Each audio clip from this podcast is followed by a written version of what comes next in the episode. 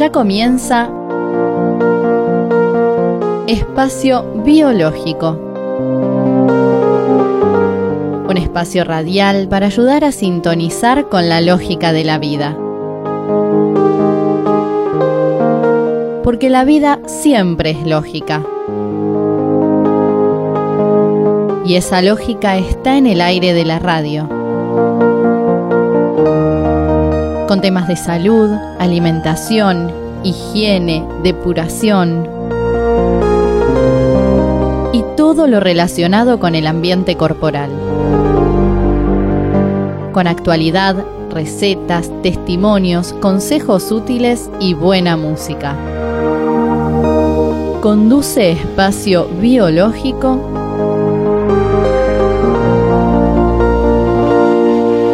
Néstor Palmetti. Hola gente linda, hola amigos del alma, gracias por estar ahí acompañando este cuadragésimo sexto espacio biológico. Siempre pueden dejar inquietudes y justamente eh, estas últimas horas han sido ricas en consultas de oyentes interesados en ampliar algunos temas. Y creo que eso es una constatación de que hay un interés, un cambio en la conciencia y sobre todo una preocupación por tratar temas que están relacionados directamente o indirectamente con nuestra salud y con nuestra calidad de vida. Comenzamos hoy con una pregunta de Daniel, de Valvanera. Nos dice, escucho su programa por FM y quería preguntar si las bebidas alcohólicas se pueden consumir en esta forma de alimentación. Ante todo le contestamos a Daniel que eh, el alcohol no se puede considerar un alimento. Eh, si bien es un carbohidrato cuando se descompone dentro del cuerpo, es una forma de azúcar y un azúcar simple, refinada según el procesamiento, pero no lo podemos considerar alimentario. Yo creo que el alcohol responde más a cuestiones que tienen que ver con nuestros estados emocionales, nuestros estados psicológicos, nuestros estados emocionales. Es un aliviador del estrés, por eso en muchas poblaciones eh, que están sujetas a, mucha presión y a muchas eh, influencias eh, de compromisos y de, situaciones estresantes, se da el alcoholismo como una válvula de escape a esa presión. También es un desinhibidor, lo que nos genera un estado de, relajación que a veces se nos hace necesario en la vida cotidiana y en la supervivencia. Pero es notable lo que la ciencia ha ido descubriendo respecto al tema del alcohol, sobre todo al tema del hígado, y al tema de las bacterias, porque está todo íntimamente relacionado. Eh, el estudio más reciente sobre este tema eh, eh, se realizó en Inglaterra y analizó a 102 bebedores que dejaron por un mes el alcohol, o sea, bebedores sociales. Y en, estas, en estos 102 sujetos de estudio se advirtió una tendencia notoria de reducción de la rigidez del hígado, mediante un análisis que evalúa la cantidad de cicatrices fibrosas que genera este órgano. Un mayor grado de rigidez hepática actúa como pronóstico de futuras complicaciones en el hígado y un mayor grado de probabilidad de mortalidad en personas con infecciones virales. Además, la cicatrización fibrosa puede producir cirrosis en el hígado, un daño irreversible que deriva en insuficiencia hepática. Esta tendencia se dio en general en todos los participantes del estudio, que además presentaron una baja en su presión arterial así como en su resistencia a la insulina, acotando la posibilidad de desarrollar diabetes. Aunque el estudio todavía no se publicó formalmente, coincide con los resultados de una investigación piloto que también se realizó en Inglaterra eh, por cuenta del Instituto del, del Hígado y la Salud Digestiva de la Universidad College de Londres, que reveló que 10 miembros del personal de la revista New Scientist que estuvieron un mes sin consumir bebidas alcohólicas en comparación con otros cuatro que continuaron bebiendo durante ese lapso. Eh, estas personas experimentaron una reducción del 15% en la cantidad de grasa en el hígado, eh, que es un disparador del, daño hepático fibroso. Eh, también tuvieron una reducción del 5% del riesgo en enfermedades cardiovasculares y una fuerte disminución en los niveles de glucosa en sangre. Eh, Rajiv Jalan, uno de los principales autores del estudio, declaró, aunque los hígados estudiados eran en general sanos, las reducciones de grasa ayudan a retrasar el deterioro de esta estructura. Además, los beneficios no fueron solo físicos, los participantes reportaron tener una mejor calidad de sueño, una mejor concentración y en promedio una pérdida de un kilo y medio de peso.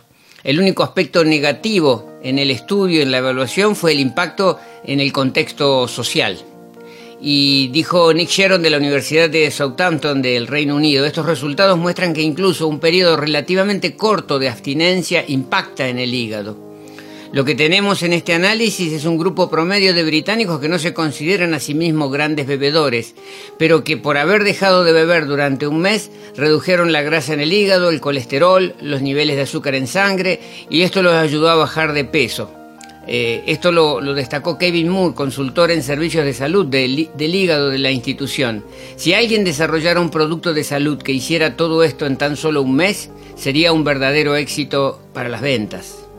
En general, eh, las pruebas revelan que consumir alcohol es bastante perjudicial. No importa cómo se consuma. Realmente el estudio médico sorprendió frente a lo dañino que es beber incluso moderadamente e incluso respetando directrices oficiales tanto en Inglaterra como en Estados Unidos. El, efecto del alcohol en cada organismo, por supuesto que es diferente y depende de una serie de, factores que incluyen el sexo, el peso, la composición genética. Por ejemplo, cuanto menor altura la persona, más concentrado será el nivel de alcohol en sangre, en comparación con una persona más alta que beba la misma cantidad de alcohol. Las mujeres, quienes tienden a tener más grasa corporal que los hombres por una cuestión constitucional, también son propensas a ser más afectadas por el alcohol, ya que esta sustancia, el alcohol, es liposoluble, o sea, se disuelve en grasas. Y esta es la razón por la cual las regulaciones en países del norte eh, para beber son más bajas en el caso de las mujeres. El alcohol deprime fuertemente al sistema nervioso central, lo que ralentiza la comunicación entre las células cerebrales. Además, afecta al sistema límbico que controla las emociones. Es por eso que consumir alcohol reduce las inhibiciones. La corteza prefrontal, una región cerebral asociada con el razonamiento y el juicio, también se ralentiza en respuesta al alcohol, lo que ocasiona un comportamiento más impulsivo y tener un mal juicio de evaluación. Al consumir dosis más elevadas, el cerebelo, el cual desempeña un rol en la actividad muscular, también es afectado, lo que ocasiona mareos y pérdidas de equilibrio. Con el tiempo, incluso en, un periodo corto como tan solo un mes, el alcohol va a producir incremento en la rigidez del hígado, lo que va a aumentar el riesgo de cirrosis. Va a disminuir la formación de recuerdos debido a la acumulación de etanol en el cerebro. Por eso es posible que la persona no recuerde lo que hizo mientras estaba alcoholizado. Además, el alcohol provoca que el hipocampo se contraiga, lo que afecta a la memoria y el aprendizaje. También eh, va a promover la inflamación sistémica. Se va a aumentar significativamente el nivel de indicadores inflamatorios, lo que implica o indica que el cuerpo está reaccionando frente al alcohol de la misma manera en como reacciona frente a una lesión o frente a una infección. También el consumo del alcohol va a aumentar el estrés cardíaco, al elevar el riesgo de cardiomiopatía, arritmias, hipertensión arterial y derrames cerebrales. Y también aumenta en los niveles de endotoxina. El alcohol causa un daño a nivel de la mucosa intestinal al permitir que las toxinas lleguen hasta el torrente sanguíneo, lo cual complica toda la química corporal. O sea que son muchas evidencias como para dejar de lado aquel falso concepto de que había que tomar un poquito de alcohol todos los días para estar en salud realmente los estudios y las implicancias del alcohol sobre eh, el hígado y sobre todo a nivel bacteriano, a nivel del microbioma, nos están haciendo tener eh, más cuidado en este aspecto y tenerlo al alcohol lo más lejos posible, independientemente de cuál sea su origen. Por eso a veces nosotros decimos no es una cuestión ni de aprobarlo ni de prohibirlo, simplemente es una cuestión de ser conscientes de cuándo lo usamos, para qué fines, qué eventos sociales, qué qué trabajo psicológico emocional nos permite sobrellevar con mejor calidad. O sea, es una cuestión de conciencia respecto a, su consumo.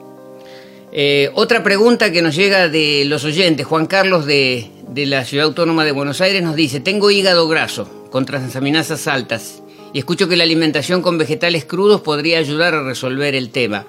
En realidad, más allá de, de la influencia de los vegetales crudos, la cuestión del hígado graso y de, las, de los desórdenes, transaminasas, triglicéridos, es una cuestión de orden, de todo un equilibrio eh, celular y bacteriano.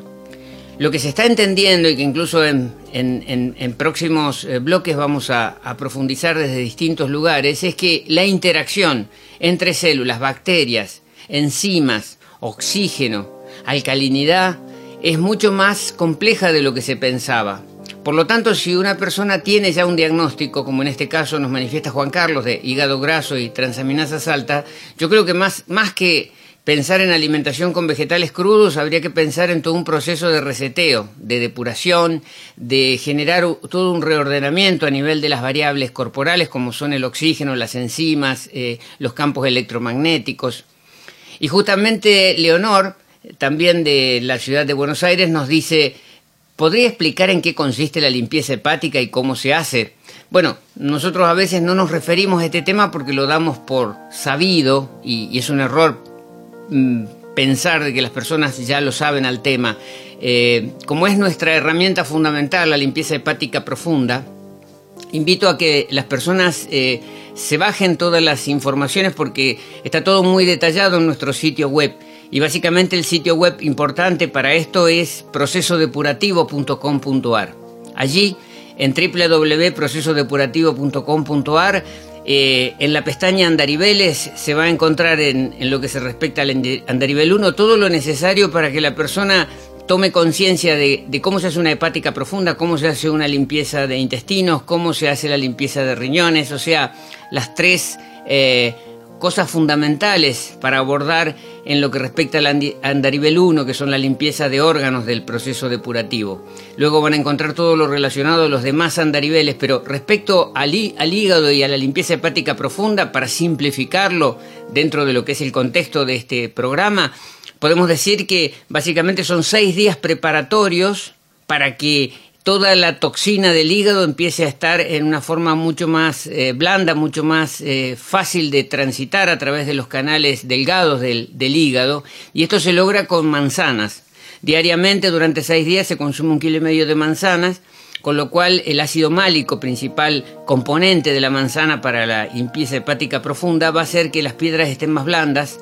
Eh, luego se toman cuatro vasos de sulfato de magnesio o sal inglesa, que es lo que provoca la dilatación de los conductos para facilitar la, circulación de estos desechos, de estos cálculos o, o microcálculos que se van generando dentro del hígado.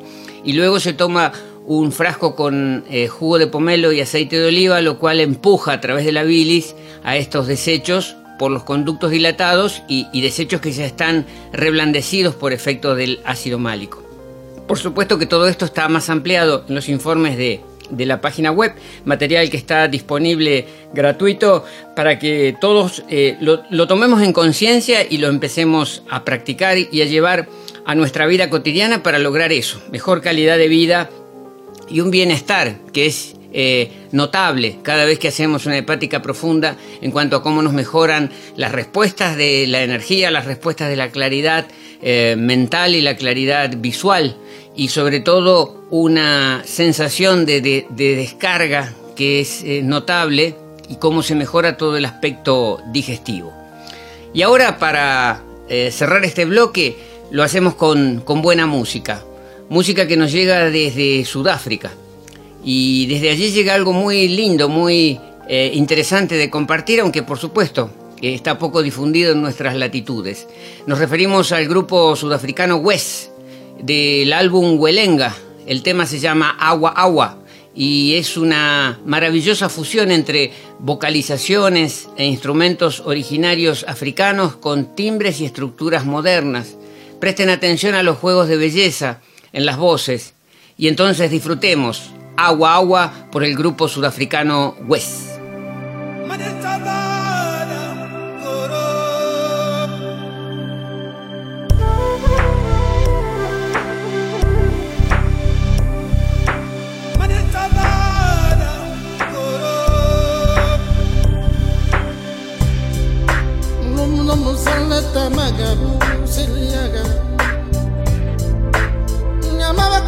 Oh, toma mamumo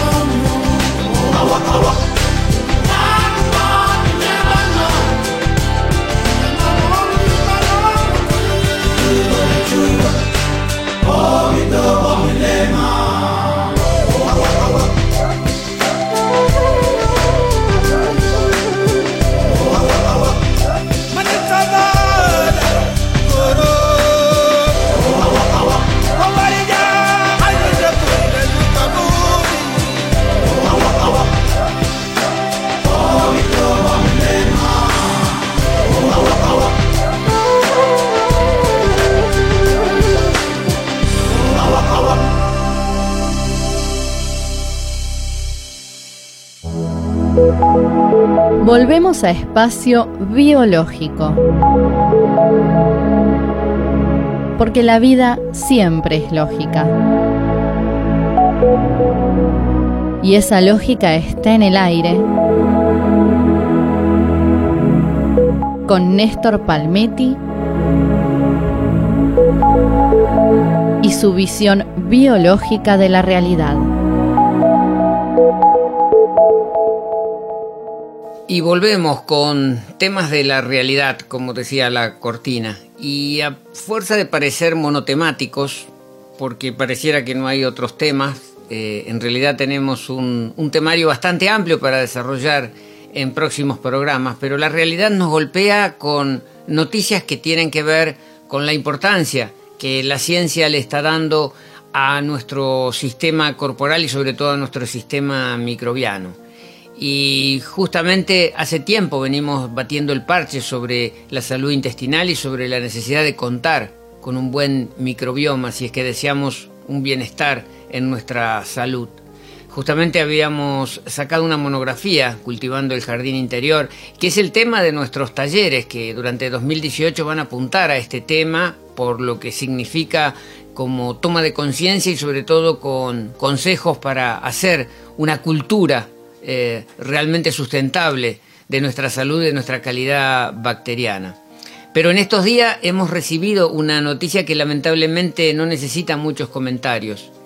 A todo lo que venimos haciendo los seres humanos en contra de nuestras bacterias intestinales, usamos alimentos que no son fisiológicos, usamos agrotóxicos, antibióticos, eh, estamos expuestos a mucha contaminación ambiental, estamos eh, invadidos por campos electromagnéticos que no se ven pero que están afectando a, nuestra vida celular y, y, bacteriana. Bueno, a todo eso se agregan ahora los fármacos no antibióticos, cuyo efecto también impacta sobre la salud de nuestras bacterias. Y esto con mayor razón nos obliga a ocuparnos de nuestro bioma, a, cuidarlo, a cultivarlo, a nutrirlo, a protegerlo. Pero veamos lo que aparecen en los portales de noticia en estos días, por lo tanto es eh, noticia de actualidad. Y justamente el titular es, uno de cada cuatro medicamentos que consumimos afecta al equilibrio de la microbiota intestinal. Eh, esta microbiota que es el conjunto de bacterias que pueblan el intestino y son el principal mecanismo de defensa del organismo, eh, ya hemos hablado de todo lo que afecta a su, a su equilibrio, pero el reciente estudio confirma los peores presagios. El 24% de los medicamentos más usados que no son antibióticos, porque mucha gente ya sabe que el antibiótico está generando daño sobre las bacterias, bueno, estos medicamentos que no son antibióticos inhiben el crecimiento de una o incluso de decenas de especies de bacterias intestinales. Entre esos medicamentos los hay de todo tipo, antipsicóticos, antihistamínicos, inmunosupresores, inhibidores de la bomba de protones, medicamentos contra el colesterol, estatinas, antieméticos, píldoras anticonceptivas y fármacos contra la disfunción eréctil. Pero no solo destaca el gran número de fármacos que afectan al equilibrio de la microbiota, sino el modo en que lo hacen. Y es que mientras que algunos medicamentos impiden el correcto desarrollo de una bacteria intestinal, otros afectan a la vez a docenas diferentes, con los consecuentes problemas para la salud que ello acarrea. El equipo de investigación alemán eh, que llevó adelante este estudio que fue publicado en la revista Nature examinó más de mil medicamentos comercializados contra eh, como referencia 40 bacterias representativas del intestino humano y descubrió que más de una cuarta parte de los no antibióticos, 250 fármacos sobre un lote de casi mil, afectan al crecimiento de al menos una especie en el microbioma. El intestino humano contiene una gran cantidad de especies de bacterias denominadas colectiva, eh, colectivamente como microbioma intestinal. Y en la última década quedó claro que la composición de este microbioma afecta a la salud y se sabe que los antibióticos tienen impacto sobre ese microbioma, por ejemplo, generando efectos secundarios a nivel gastrointestinal. Se ha demostrado ahora que algunos fármacos no antibióticos de uso común causan cambios en la composición de las bacterias, pero hasta ahora no se conocía el alcance completo de este fenómeno. El documento que fue publicado por la prestigiosa revista Nature por investigadores del Laboratorio Europeo de Biología Molecular de Alemania es el primero en definir sistemáticamente las interacciones entre los fármacos comercializados y las bacterias intestinales individuales. Los fármacos no son solo antiinfecciosos, sino que las drogas de todas las clases terapéuticas inhiben el crecimiento de muchos microbios intestinales.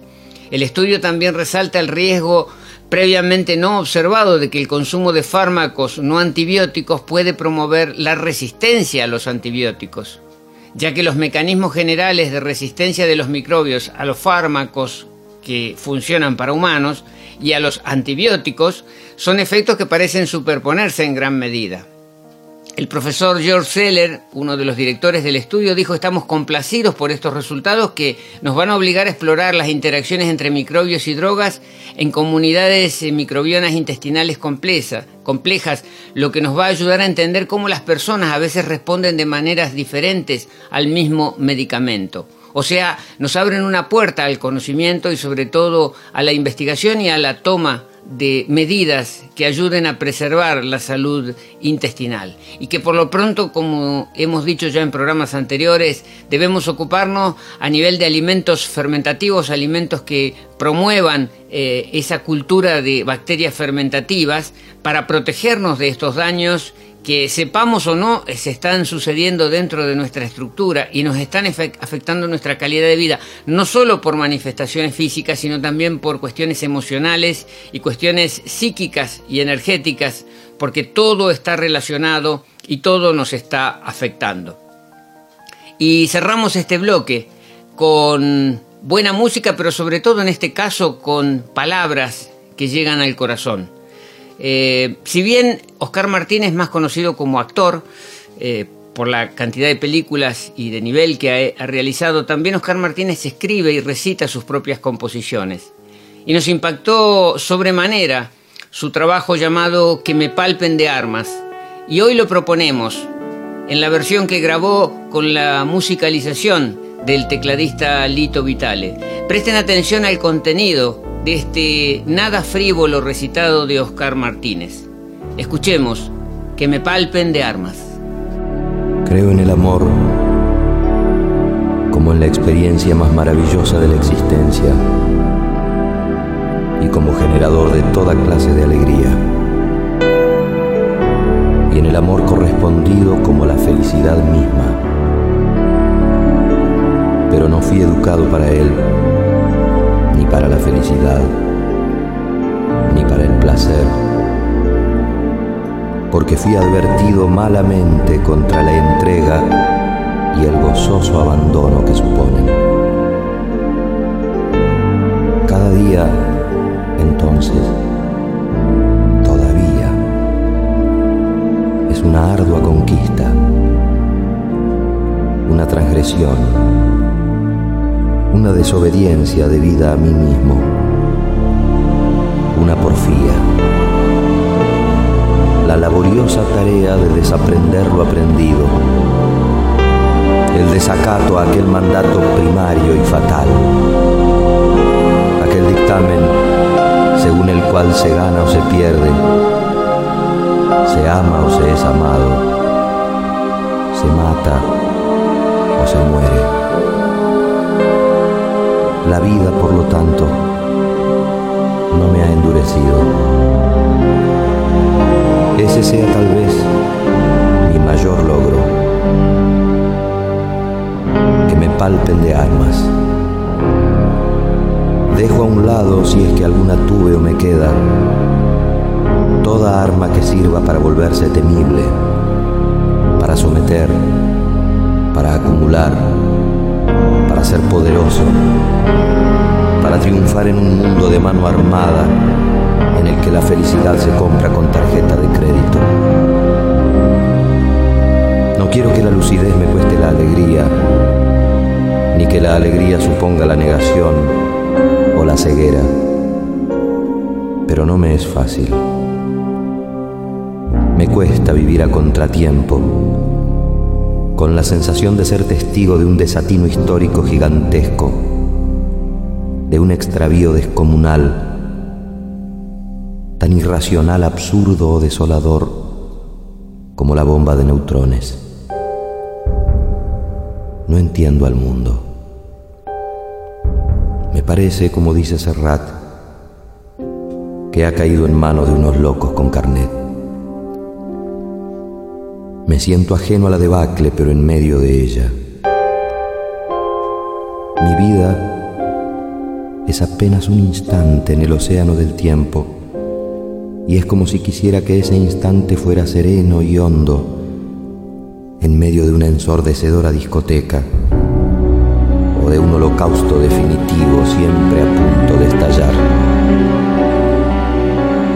Me desazona la banalización de la vida, el pavoneo de la insensatez, el triunfo de la prepotencia y de la ostentación, la deshumanización salvaje de los poderosos, la aceptación y el elogio sálvese quien pueda, la práctica y la prédica del desamor y de la histeria. Me descorazona la idiotez colectiva, la idealización de lo superfluo, el asesinato de la inocencia, el descuido suicida de lo poco que merecería nuestro mayor esmero desconocimiento o el olvido de nuestra propia condición. Me conmovió no hace mucho que el cosmólogo Sagan, en un artículo extenso, escrito como desde un punto perdido en el infinito del espacio, desde el cual el mundo se observa como una bolita cachuza, terminara diciéndonos, besen a sus hijos. Escuchemos a esos hombres, sigámoslos, leamos a los poetas, no permitamos que el misterio de la existencia deje de estremecernos cada día porque es el costo más alto que podemos pagar por nuestra necedad y nuestra omnipotencia. La vida de un árbol merece nuestra devoción y nuestro más grande regocijo. Al amparo gozoso de su sombra, acariciados por la tibieza de la luz del sol y arrumados por el sonido mágico e irrepetible de su follaje mecido por la mano invisible del viento, estaremos a salvo de la alienación y de la orfandad, siempre y cuando seamos capaces de apreciar esa gloria mientras nos sea posible y de reconocer en ella nuestra mayor riqueza. Que la muerte no nos hiera en vida, que la ferocidad no nos pueda el alma, que nada troque nuestra dicha de estar despiertos, que una caricia nos atraviese como una flecha jubilosa y radiante. Besemos a los que amamos.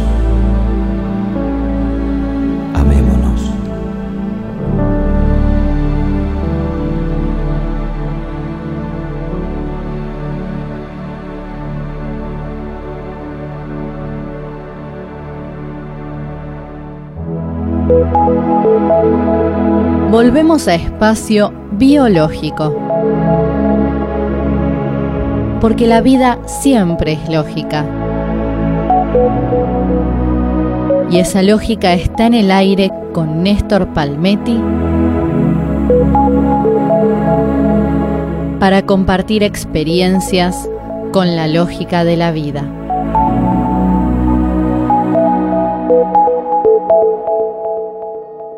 Y es el momento de entrevistas y testimonios sobre el tránsito depurativo, el acompañamiento de este tránsito y las experiencias de quienes lo transitan, o sea, los verdaderos protagonistas de esta historia.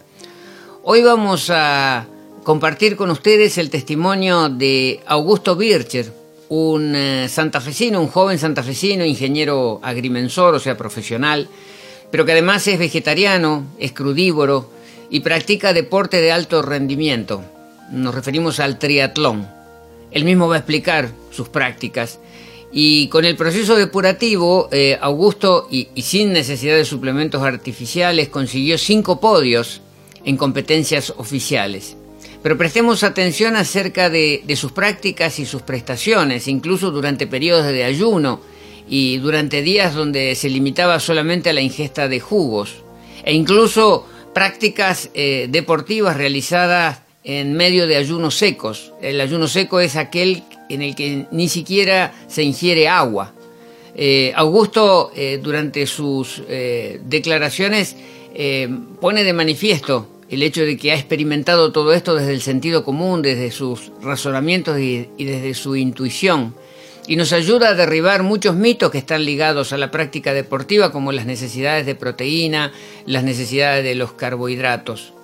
O sea, este testimonio que ya había formado parte de un compartir de, de, eventos y sobre todo de evidencias de cuán importante es la práctica depurativa y la alimentación fisiológica en el rendimiento deportivo, eh, pone de nuevo la luz sobre la necesidad de desmitificar y empezar a usar un sentir mucho más fisiológico y más intuitivo a la hora de conectarnos con el cuerpo, conectarnos con sus necesidades y conectarnos también con sus pausas. Escuchemos a Augusto Bircher. Yo tengo 25 años ahora, yo a los 18 años me fui a estudiar eh, una carrera de ingeniería y eh, claro, me empecé a alimentar mal con la comida la de... Alimento, alimento basura. Claro, la, la, como yo empecé a vivir solo, no tenía tiempo para cocinarme, entonces me empecé a alimentar de roticerías.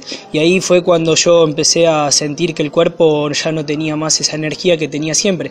Entonces en el 2013 cambié rotundamente la alimentación eh, por, digamos, los conocimientos que pude estar tomando en esa época, que fue uno de los libros tuyos, eh, Cuerpo Saludable.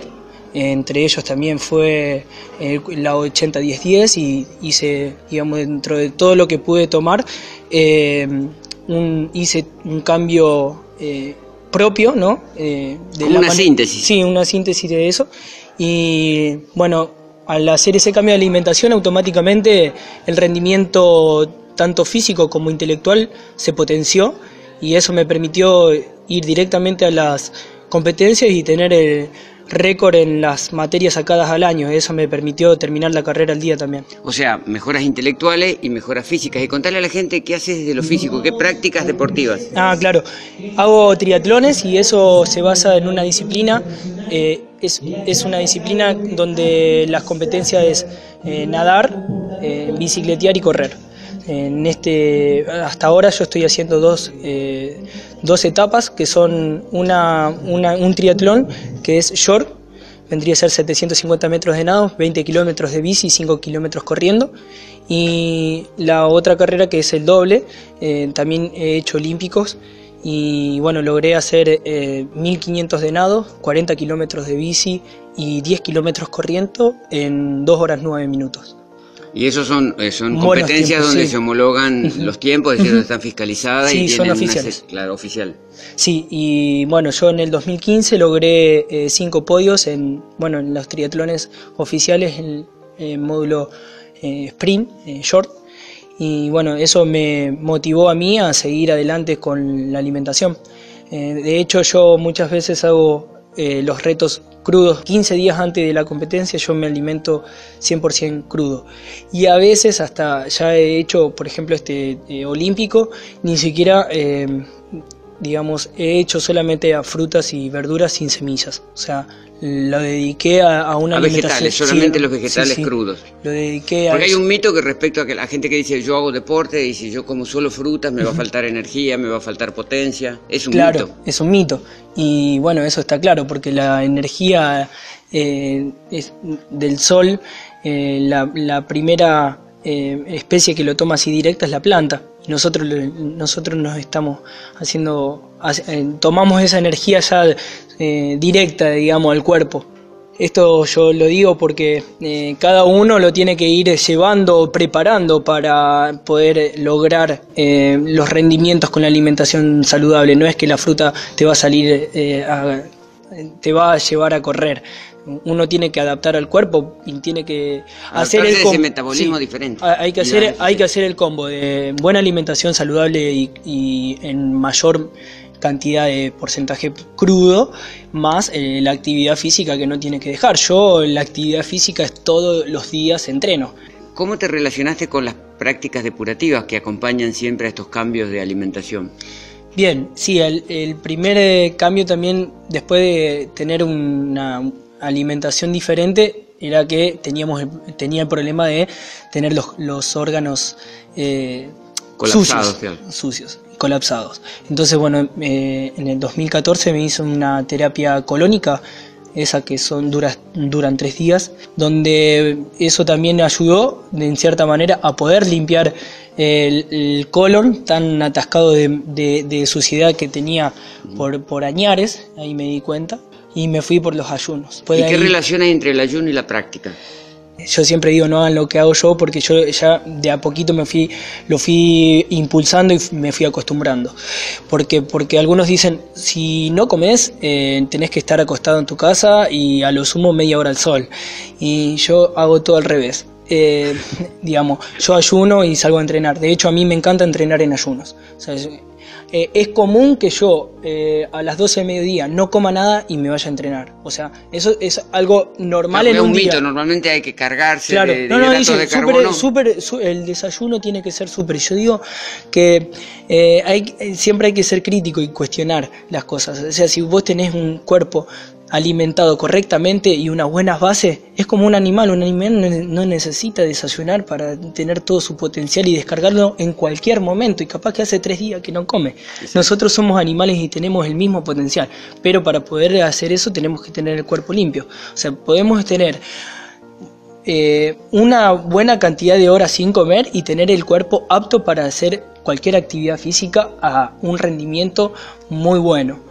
Y bueno, yo he logrado eh, hacer eh, jugosterapia eh, entrenando todos los días, de 6, 7 días, y he estado corriendo entre 10 kilómetros, bicicleteando 30, 40 kilómetros, entrenando eh, todos los días sin comer y también incorporar algunos días también de solamente agua y también a la vez corriendo y hice algunos en seco y también, bueno, fui a trotar 10 kilómetros, pero tranquilo, ¿no? Y siempre, siempre en seco. Sí, sí, en seco. Eso fue una de 24 horas, fue. Que de hecho fue intermedio con un. Eh, estaba haciendo un reto en 100% crudo. Ayuné en seco y a las 24 horas me fui a, a hacer un trote tranquilo de 10 kilómetros. Volví y me sentí bárbaro tomé me, tomé un baño y me acosté y recién al otro día eh, tomé agua, así que fíjate. O sea, es también eh, una cuestión que no es que uno lo recomienda para que lo haga cualquiera, porque yo eh, pongo al cuerpo a experimentar todo esto y cada vez yo lo amoldo más a que el cuerpo se adapte a que pueda hacer todo este tipo de cosas. una programación, ¿no? Sí. ¿Y cómo te ven tus colegas, tus, tus competidores, tus compañeros de entrenamiento respecto a estos hábitos que me imagino que no son muy populares en el ambiente, ¿no? Ya me llaman el, chico de los vasos de las frutas y de los licuados y ya mucha gente ya me viene a preguntar de cómo hago, pero bueno, yo también, algo que no habíamos dicho antes, yo no utilizo ningún tipo de suplemento ni rehidratante, ni siquiera rehidratantes artificiales, porque lo hago todo natural. Es un tema eh, interesante porque en el tema deportivo eh, esto no se respeta, el cuerpo es el cuerpo biológico tiene sus tiempos y a veces está súper eh, activo y hay veces que necesita un descanso. Y las competencias no son biológicas. O sea, si nosotros estamos en un, haciendo un torneo, eh, si yo me tengo que bajar y no asistir a un campeonato entero, eh, me bajo porque respeto el cuerpo biológico. El que se suplementa quizás lo pueda hacer toda la temporada al mismo nivel. Claro, pero ¿a qué precio? ¿A qué precio? Y después de este interesante testimonio, el tiempo de buena música, con melodías y textos que vienen del viejo mundo, y con una experiencia que pasó rápido al olvido. Nos referimos al proyecto ERA, proyecto que se había iniciado allá por el 96 con Eric Levy, rescatando antiguos timbres, sonidos y lenguas muertas como el arameo, de la mano de ritmos e instrumentos modernos. El resultado fue una hermosa fusión de canto gregoriano, música medio oriental, arameo antiguo, un poco de New Age y algo de rock. Indefinido pero de gran consistencia estética. Tomamos del primer álbum de Era y compartimos el tema que daba nombre a esta experiencia. Disfrutemos de Era.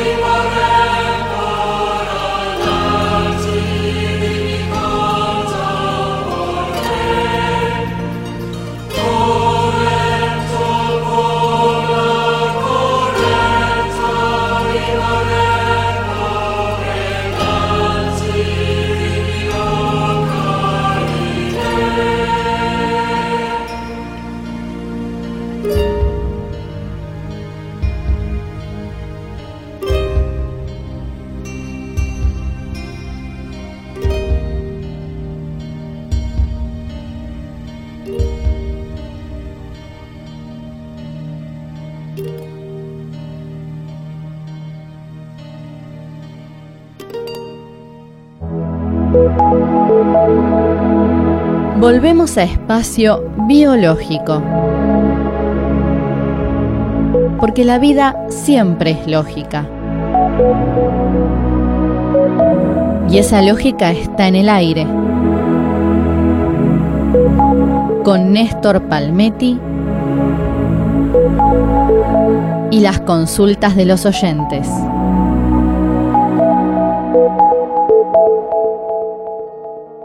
Si bien comenzamos nuestro programa con consultas de oyentes, es en este último bloque eh, el que destinamos habitualmente a responder a estas inquietudes que nos van dejando eh, cada vez más amigos que siguen estos espacios biológicos y que nos hacen llegar sus preguntas. Eh, Alfredo, por ejemplo, de Urdinarrain, Entre Ríos, nos dice que ve muchas noticias de fumigaciones con agroquímicos sobre los vegetales. ¿Qué incidencia tienen en la alimentación a base de vegetales crudos y cómo se puede resolver eso? Le decimos a Alfredo que hay que tomar en cuenta siempre un, tema contextual, eh, no ver solamente la molécula de pesticidas que cae sobre un vegetal.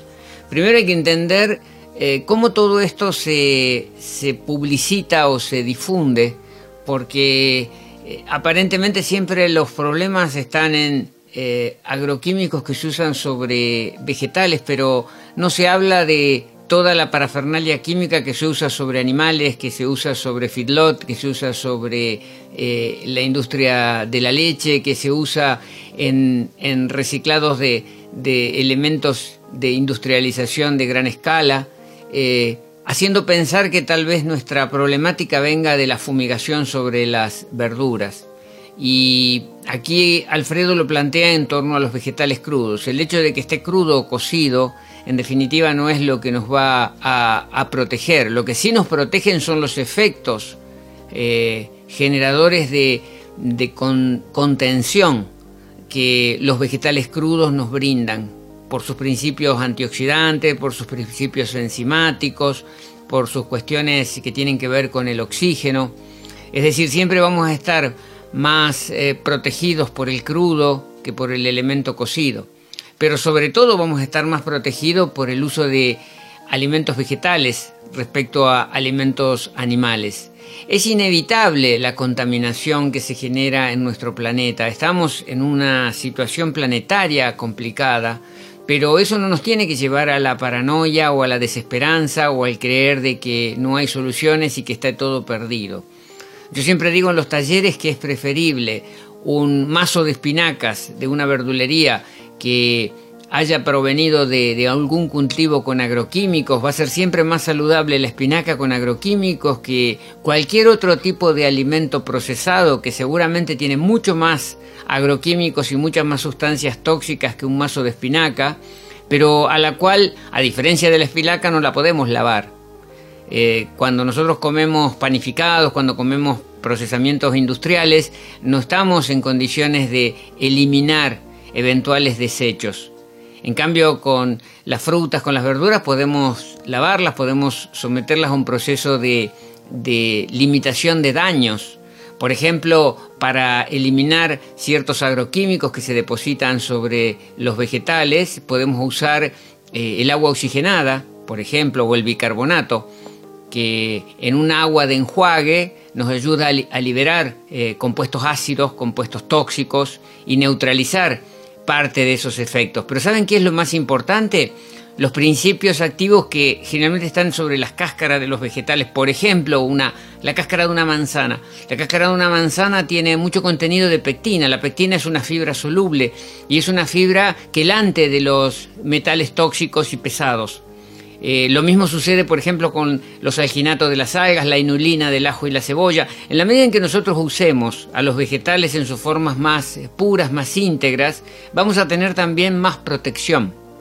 Y además la protección tiene que venir de nuestra eh, salud a nivel de microbioma intestinal. La flora intestinal tiene capacidad de quelación de los metales pesados. O sea que cuando nosotros tenemos una buena flora intestinal, aunque estemos consumiendo elementos tóxicos por eh, estos famosos agroquímicos, también vamos a tener la protección de que son nuestras bacterias las que nos van a proteger de la contaminación. Y nuestro hígado, el hecho de que el hígado esté cada vez más limpio, como hablábamos al principio del programa, mediante el uso de la técnica de la limpieza hepática profunda, un hígado más, más limpio, más funcional, también es más detoxificante. Es nuestro principal órgano de reducción de la carga tóxica que está en circulación por el cuerpo.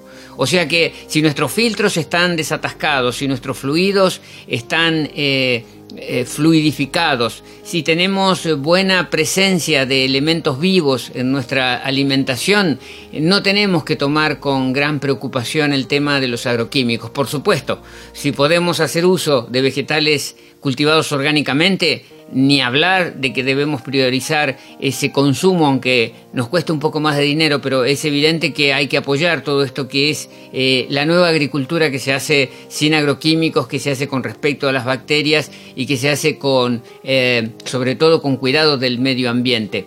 Pero no entrar en la paranoia. Si no disponemos de la verdura orgánica y de la fruta orgánica, usemos la convencional hagamos al límite un lavado con un enjuague, con, eh, dejando unos 15-20 minutos el vegetal sumergidos en agua con un poco de bicarbonato de sodio o un poco de agua oxigenada y luego sí eh, utilizar eh, un, buen sistema de protección natural como es la técnica de la fermentación, como es también la técnica de los germinados que nos ayudan a sacar muchos, eh, muchas sustancias tóxicas por, por sucesivos enjuagues. O sea que para Alfredo creo que la respuesta es bastante clara y los consejos son bastante prácticos como para actuar y no entrar en la, en la desesperanza. Eh, tenemos otra pregunta de Azul de San Luis. Eh, nos dice que vives en Merlo, aquí muy cerca del espacio depurativo en Villa de las Rosas, y pregunta si la zona tiene condiciones de clima y energías especiales para lo que estamos proponiendo como filosofía de vida. En realidad, por supuesto que toda zona de sierras, toda zona de climas benignos, como los que eh, tenemos en el centro del país eh, ayudan a este tipo de propuesta de vida, pero la propuesta de vida tiene que ver más allá del lugar eh, físico, geográfico, climático y ambiental. Tiene que ver con conceptos de estar con autoridad energética ejerciendo nuestra calidad de vida y sobre todo defendiéndola a partir de tener claros los valores y claras las estrategias a utilizar.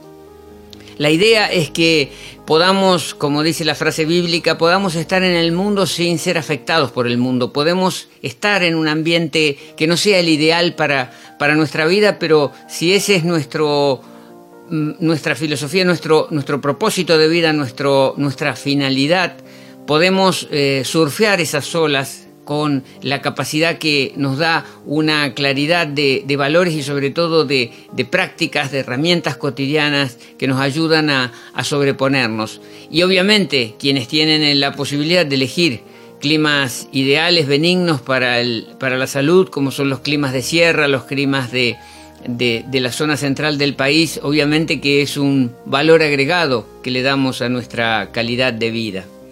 Eh, también tenemos una pregunta de Alfredo de Mar del Plata y nos pregunta por los alimentos antioxidantes, que si hay alimentos que serían recomendables para incorporar en nuestra alimentación eh, por este efecto justamente protector de la oxidación. Y en general, en general le decimos a Alfredo de Mar del Plata que hay que usar especies condimentarias. Todas las especies condimentarias eh, sin entrar en particularidades, tienen efectos eh, marcadamente antioxidantes, protectores, y han sido desde la noche de los tiempos los, eh, conservantes más fisiológicos que ha usado el ser humano. A través de la condimentación y a través del especiado se logra ese efecto protector de más está decir o dar ejemplos como, como la cúrcuma, como el jengibre, como la pimienta, como los picantes, como en general estas masalas. Prama, por ejemplo, ofrece una línea de distintos masalas como el masala herbal, el italiano, el, picante,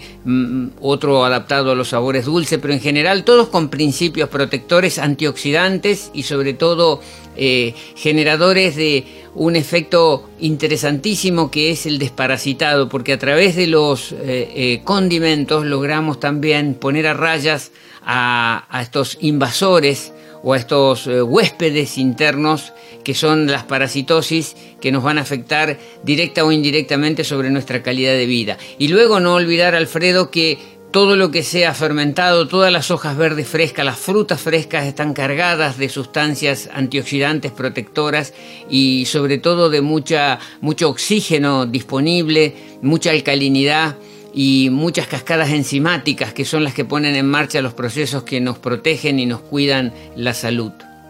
Eh, por último, Rosita de Rosario nos hace llegar una, una pregunta respecto a qué tipo de cereales de los que se venden habitualmente son los que se pueden incluir en la alimentación fisiológica. En la realidad la alimentación fisiológica prescinde de los cereales porque prescinde de las cocciones, prescinde de todo lo que signifique alimentos anaerobios o azúcares anaerobios que van a alimentar parasitosis. Eh, usamos, eso sí, ciertas, ciertos granos como por ejemplo el sarraceno, el grano sarraceno que se lo puede germinar y a través del germinado obtenemos después un procesamiento que es simplemente un, deshidratado y nos permite hacer, por ejemplo, eh, elementos como los nachos o como las fajitas o como el paneseño, es decir, sustancias que eh, imitan mucho la textura de los panificados, que nos permiten complementar la presentación de los platos, por ejemplo, con los tacos o con eh, otras formas de presentar la comida y de extrañar un poco menos la presencia de los cereales, pero no es el cereal clásico convertido en harina y a partir de esa harina convertido en un panificado, simplemente el hecho de la germinación de estos granos y evitar por supuesto los granos con presencia de gluten como el, trigo, avena, cebada y centeno que es el clásico cuarteto que se lo, se lo tiene más identificado como problemático, es decir, cuanto más nos podamos alejar de estos elementos, eh, más claras van a ser nuestras decisiones respecto a lo que utilizamos en el día a día. Y con esta pregunta de Rosita de Rosario, damos por concluido el espacio de hoy. En una semana vamos a estar de nuevo con, con más actualidad, más recetas, más testimonios y más consejos útiles. Pueden dejar eh, más consultas en nuestros sitios web, en nuestros sitios Facebook y también investigar las páginas web donde hay muchos, muchas técnicas, muchos testimonios y donde también, eh, están también disponibles los anteriores programas del ciclo del espacio biológico. Siempre proponiendo más calidad de vida, más empoderamiento y más expansión de la conciencia. Un abrazo de luz para todos ustedes, amigos del alma. Miércoles próximo volveremos con más espacio biológico. Un espacio radial para ayudar a sintonizar con la lógica de la vida. Porque la vida siempre es lógica. Y esa lógica está en el aire de la radio. Con más temas de salud, alimentación, higiene, depuración. Con actualidad, recetas, testimonios, consejos útiles y buena música. Y todo lo relacionado con el ambiente corporal.